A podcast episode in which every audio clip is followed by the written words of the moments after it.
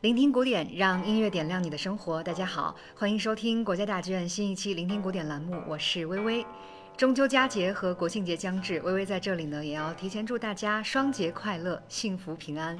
今天的节目可以说是我们聆听古典栏目的一次特别节目，因为我们要在今天节目中和大家分享一张特别的音乐专辑，它是由国家大剧院音乐厂牌 NCPA Classics 最新制作发行的叙事情歌《胡家十八坡》，而且更为难得的是，我们还请到了这张音乐专辑的演唱者和主创。中国新艺术音乐歌者、著名歌唱家龚琳娜老师和我们一起来分享这张专辑。再次欢迎龚老师，欢迎欢迎！主持人你好，聆听古典的听众朋友们，大家好，我是龚琳娜。哇，太荣幸了！为什么这么说？因为龚琳娜老师是我们聆听古典栏目创办两年多以来的第一位做客节目的重磅嘉宾啊，所以特别的荣幸，也非常的开心。所以在今天节目开始呢，我们就先请问龚老师一个问题：嗯，您为什么会选择？《胡家十八坡》这个主题来进行创作和演绎呢？嗯，首先，呃，古中国的古代情歌就是跟古琴一起相合的，它是文人音乐中非常重要的一个部分。我们讲到琴棋书画啊，这个琴为先是指的是古琴，而大家现在更多的听到的是琴音乐，就是琴人自己弹琴。那情歌呢，是说情人弹琴，有的情人是边弹边唱，有的情人是为别人。伴奏演唱，呃，所以情歌的这种方式实际上是，嗯，目前来说还是比较少见的。包括我在中国音乐学院读书的时候，我从来都没有唱过情歌，给我们伴奏的都是钢琴，你知道，都是现代的乐器。可是，呃，当我真正的接触到古琴的时候，那已经是我毕业好些年了，我都已经工作了，呃，然后有一天是一个呃荷兰的研究中国音乐的专家，他叫高文厚。嗯，他是在全世界范围内研究中国音乐，然后把很多中国音乐专家汇聚在一起开会。然后他那天就问我，他说：“哎，你爱唱古诗词，你也会唱民歌，那你唱过情歌吗？”我说：“什么是情歌呀？” 我我居然会问他什么是情歌？他说：“你没有听过吗？你没有唱过吗？你是一个中国的歌手啊！”我才意识到，情歌是那么的重要。因为它真的是我们文人音乐里留下来的一个部分。后来我发现有很多谱子都流传下来了，比如说这次我要演唱的《胡家十八坡》，那，它是蔡文姬的故事，一共有十八段，它是所有的情歌里面，呃，迄今为止最长的一部史诗级的声乐作品。总时长有多长时间？将近有四十分钟。啊，就这十八坡嘛，它就是拍拍子的拍啊，叫坡是因为古音留下来的发音。对。那么十八拍就是说这个歌有十八段，但十八段它可不是像今天我们听的西方音乐的艺术歌曲，每一段旋律都一样，啊，只是歌词不一样，不是的，它每一段的歌词不一样，旋律也不一样，但是旋律有主干音啊，有有有很熟悉的感觉，可是它每一段都不一样，好像十八首歌的一个声乐套曲。而这个谱子是从明代就留下来的，那么它的故事讲的又是，嗯，大才女蔡文姬汉代的时候，她的颠沛流离的一生，我们也无法考证这个词是不是蔡文姬写的，但是一定写的是蔡文姬的一生，然后以独白叙事的方式。我我生之初尚无为，就是以第一人称。如果我要唱它，那我就是蔡文姬。然后唱十八段四十分钟，讲述一个女子的一生的经历和她内心的活动。所以她的文学性，就是在诗的这个部分的原文学性啊，也是很强。然后她在呃音乐性上，因为她是明代就留下来的谱子，嗯。而我是呃现在在做中国新艺术音乐，所以我一直在思考我如何把根扎得很深。那我肯定要把老祖宗的东西先会唱，所以情歌部分，我前几年做了弦歌清韵，就是把呃南宋的黄莺黄莺黄莺莺留下来的那，但是那都是小小的歌，但是真的是南宋的谱子。后来到了清代的花鼓，就是不同朝代的曲谱我都唱，而只有这一部《胡家十八坡》，它是最大的曲子，可是也是我最不敢碰的，因为在很多年前我听说过《胡家十八坡》，可是。第一是没有录音可参照。几乎没有专业的歌手把全篇十八段全部唱完的。大部分人唱个一段，或者唱个两三段中间的节选，可是它不是完整的，你听不到它的一个故事线。而我一个人想把它唱完的时候，我就没有考证，我可以跟着谁的唱呢？没有。第二，谱子它全部都是简字谱。呃，虽然有一些琴家也译成了简谱，可是如果真的自己要去唱，你要从头开始，从简字谱开始。所以我就邀请了我的好朋友，呃，也是古琴呃学者林晨老师，然后他来译谱，我来唱。所以这是一个很，你知道，就是需要准备很多年的一个作品。我其实，在十年前就已经开始思考，我想唱这个作品，可是那个时候我做不到。因为我无法能够把那么长的一个歌，能够有声情并茂，能够完全灵魂与之相交的唱出来。而你知道，现在随着第一是这些年我自己也成长，啊，我也嗯去全国各地采风，唱了很多民歌，我也做了很多古诗词的歌曲，包括我也在唱《诗经》。我同时做了很多不同风格的作品的时候，我开始觉得我可以唱蔡文姬了。哇，听完了龚老师刚才这段讲述，我们首先知道《胡家十八坡》新专辑的发布是经历过一个漫长的准备期间的，同时也能感受到龚老师对传统文化的热爱以及传承。那好，我们在今天节目中呢，先一起来欣赏一段音乐，是由龚一娜老师演唱的《胡家十八坡》的第一坡，大家一起来欣赏。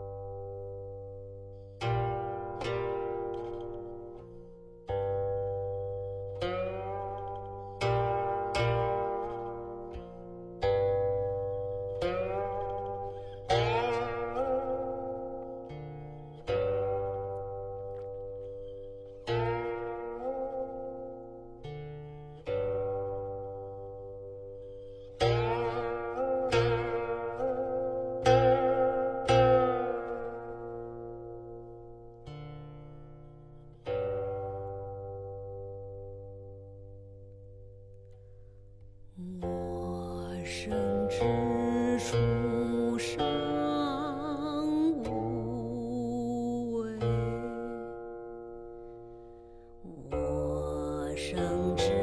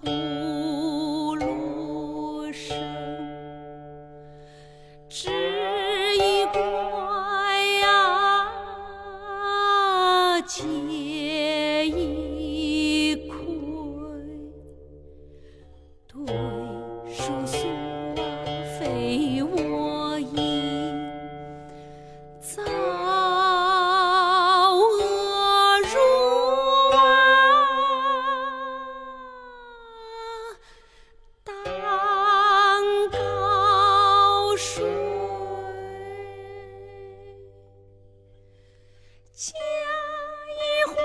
啊，情也破，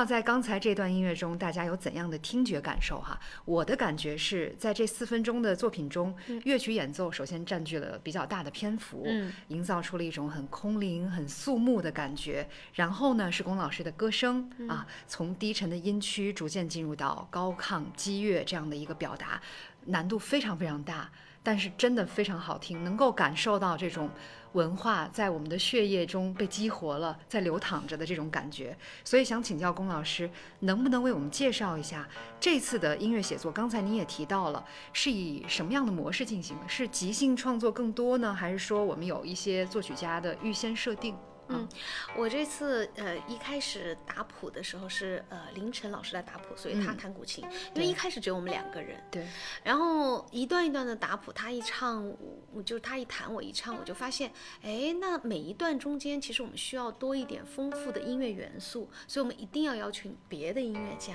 比如说我们选择箫，那是毫无疑问的，因为琴箫本来就很配。对，啊，那么呃，请了王华老师来吹箫、吹笛子，所以你刚刚听到的一段的一开始是他吹埙，那种埙就把那种塞外的风光。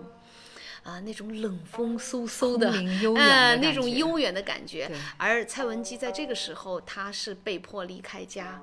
嗯、然后被俘虏了。所以在这样的一种场景下，他会唱“我生之初尚无为，我生之初尚无为”，就是我生的那个时代，我没有办法能发挥自己，啊，就是有点生不逢时的感觉。在这一段里，我还是呃，从熏结束以后呢，主要还是情和人声，因为我觉得情歌本身你要保证让大家听到情的韵味，也就是他左手嗯通过呃韵弦按弦的，他各种各样的那种这种腔音，嗯嗯嗯嗯，这种声音特别好听，所以人声和琴声混在一起，你就会听到中国音乐的意韵美。然后中间呢，我们还加了打击乐。就是我们邀请了一个打击乐手李尚，呃，打击乐呢，它比如说它中间一个碰铃，噔一起来，就有种点睛的感觉，一下子就会充满了灵动的感觉。对，然后呢，中间后面还有戏剧性的张力，比如说塞外的这种呃战战争场面，所以它就会中国大鼓咚咚。但是呢，因为鼓的声音太大了，而琴的声音是特别就是呃哑的，对，声音也不大的，所以它不会用鼓槌来打，它是用手啊，徒手来打中国大鼓，这样你可以听到，既可以听到那种战争的场面，但它又不会强调音乐。就更和谐了。对，所以在这个里面，我们还用了呃最古老的笙，就是三千年历史的中国的土生土长的乐器，我们的笙演奏，聂云雷老师，他的笙呢是和声乐器嘛，所以他一吹进来就会把我们几个声部。融合在一起，这样让整个的音乐就不会显得很单薄，然后戏剧张力也会比较强。在整个完成中，刚开始我邀请了他们几个，我也考虑过要不要请作曲家，呃，试着请作曲家把第一段编配了。编配了以后，我就突然发现，好听是好听，可是就没有了一种自由感。就是因为你知道那个谱子是写的很死的，你一句我一句，对吧？对一唱一和，然后那个多声部的和声，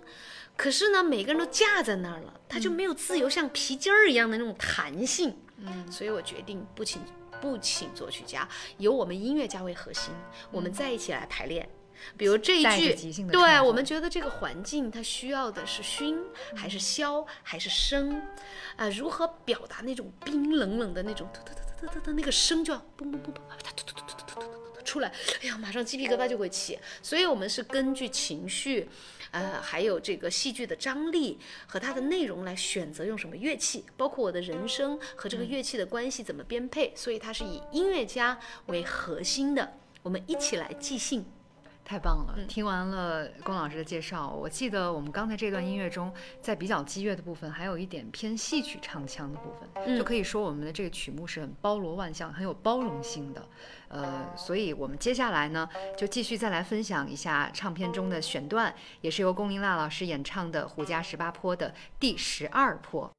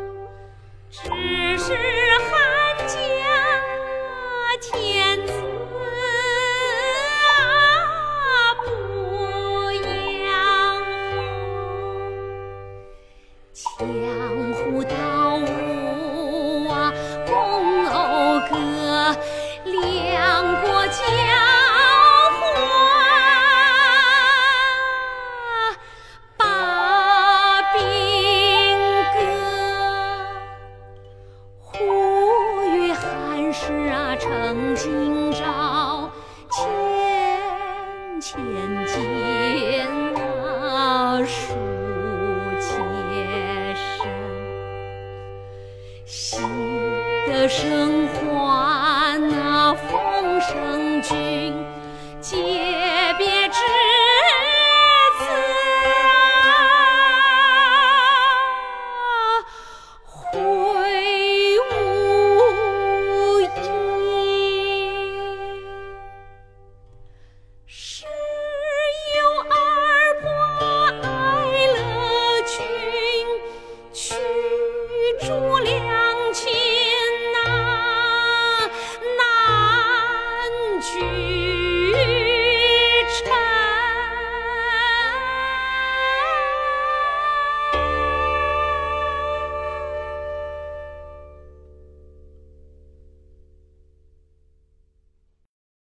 这段音乐在整体气质上好像更加明朗了一些，节奏也更明快哈，嗯比较接近我们民歌的这种表达范畴哈。而且歌词中所写到的，好像也是两国停止交战，蔡文姬得知自己即将回到故乡的一个内心感受。嗯，但同时我们在歌词的结尾听到他有这样一句说：“喜得生还兮逢圣君，皆别稚子兮会无因。对讲的是什么？就是即将离开自己的孩子。呃，那样有一种不舍，所以您在演绎这样一段呃这个音乐作品的时候，是怎么能传递出悲喜交加的这种感受？因为嗯我们在音乐中其实听到的是很真切的，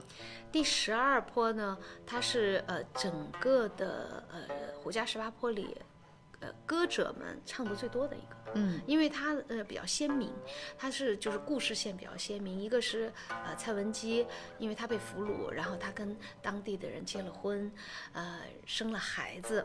这样嗯，她本来都以为她的生命可能就这样生老病死一生，在呃塞外哈对不能回归自己的家乡。可是当她知道两国。友好了，他们的门打开了，所以他很开心，他很开心。可是同时他知道，呃，曹操需要呃将他呃迎接回去，这个时候他的孩子他是带不走的。对，在这样的一个表面上看起来很快乐，可是内心对一个母亲，对一个女人来说，她要舍弃她的小家，为了大国，嗯其实是这种选择。难道在我们的人生中不是吗？是，嗯，有时候，嗯，我们会面对很多很多，不管是你事业还是家庭，还是你的取舍，你不可能，你又有时间，又可以有好工作，你又可以成就自己，你还可以很很轻松的去玩乐，真的不可以。所以在这个时候，我觉得讲述一个母亲的这种，呃。去住两情兮难俱成，就是太难选择了。我到底是离开我的孩子，还是离开我的祖国？嗯，您需要完全把自己带入到这个情境和角色中去。对，有时候我是一个母亲，你知道，我的工作一忙，我并没有太多的时间陪我的孩子读书。我看到很多父母陪着孩子练琴啊，嗯，有时候我会，我真的会自责自己，我说我是不是不是一个好母亲？我天天就唱歌就演出，我除了能给他们满满的爱，但是我没有时间陪他们。但是他们也看到妈妈是他们的榜样。对，你也说的对。所以如果说我喜欢唱歌，我好好的把这件事做好，我也给他们足够的爱，他们也会支持我。对，所以我也只能选择，嗯，可能我要去走的，呃，更宽的路，而失去了一些陪孩子的时间。所以在这个时候，我是有共情的。那听上去很明亮，实际上歌歌声里面有他的悲伤。嗯好，那今天节目中呢，我们要和大家分享最后一首音乐，是叙事情歌《胡家十八坡》的最后一曲《第十八坡》。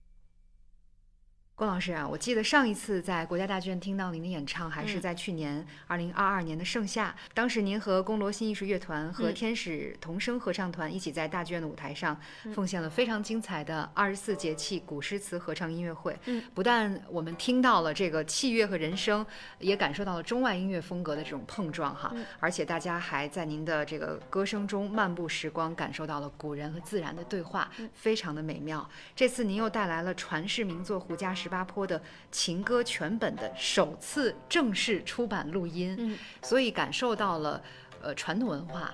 对您的这种熏陶以及您的热爱，所以想问问，就是未来您的计划呃会做这方面的音乐尝试吗？啊，我一直都是，嗯，不是尝试了，是我、其实我从小我是贵州人，所以我小时候都唱了好多家乡苗族啊、侗族的那些歌。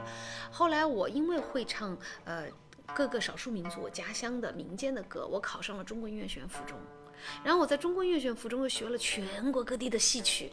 后来也因为我会唱戏曲啊，会唱民歌，我才得以进入中央民族乐团工作。就是我还是希望有更多的自由去挖掘更深的中国文化的内涵，所以我又到了欧洲的舞台上去演出，就是给欧洲的观众唱中国的歌。我就发现他们对中国声乐、对中国音乐太陌生了。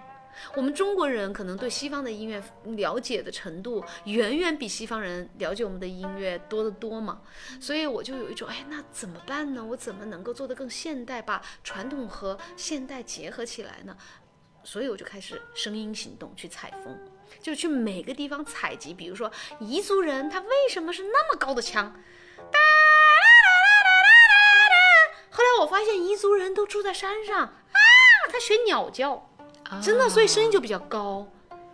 对吗？那么我是因为去采风，不光是采民歌，而是去采集这种声音背后它的故事是什么，它为什么这样产生的啊？然后我就觉得中国音乐太丰富了，所以我把这些传统的声音采集起来呢，就比如说形成了忐忑呀，形成了金箍棒啊，形成了我唱，呃，包括胡家十八坡，你说有戏曲味儿，有民歌味儿，就是我只是根据它的呃情绪和音律来选择我的声音。而我不在乎它到底是 rap 是说唱，还是呃是是是流行，还是是民间的音乐，我都可以用，但是一定是要有根的音乐。所以呃行走的声音或者是声音行动，都是我要一直在中国的传统文化里面去采集最好的声音。说是采风，或者像我这样去研究文人音乐，我接下来。还想研究姜白石艺术歌曲啊，嗯，就是南宋的姜白石，他真的是一个自作曲家，又会作词又会作曲，他的旋律在今天听来都好现代的。但是，嗯，很遗憾，就是音乐学院，呃，比较少去关注他的作品，有有时候就《杏花天影》啊，一两首啊，《格西梅令》，可是他有十八首，就留下了十八首，所以我希望能够把十八首都唱出来。就是一直都，呃，我已经有二十首《诗经》的歌正在学习中，就是在《诗经》文化，《楚辞》那就是我的大爱了，《上下求索》《离骚》里面的，或者是《九歌》《山鬼》，我都唱。我太喜欢中国的，无论是文人音乐还是民间音乐了，这永远都是我音乐血液里流淌的，呃，注入生命力的。我们也预祝咱们的新专辑《胡家十八坡》大卖，嗯，同时也期待您未来对我们这个传统文化的传承，呃，以及创新，嗯，包括所有满满的热爱，呃，希望您未来的事业越来越好。今天节目呢，我们进行到这里呢，也即将告一段落了。我们也想分享今天在线下活动听到龚老师说的一句话：在快节奏的时代里，我们还能安静的唱歌、创作、聆听，真的是一件很幸福的事情。嗯，所以也再次感谢我们所有的听众朋友的聆听。聆听古典就是这样，下期再会。谢谢大家，再见。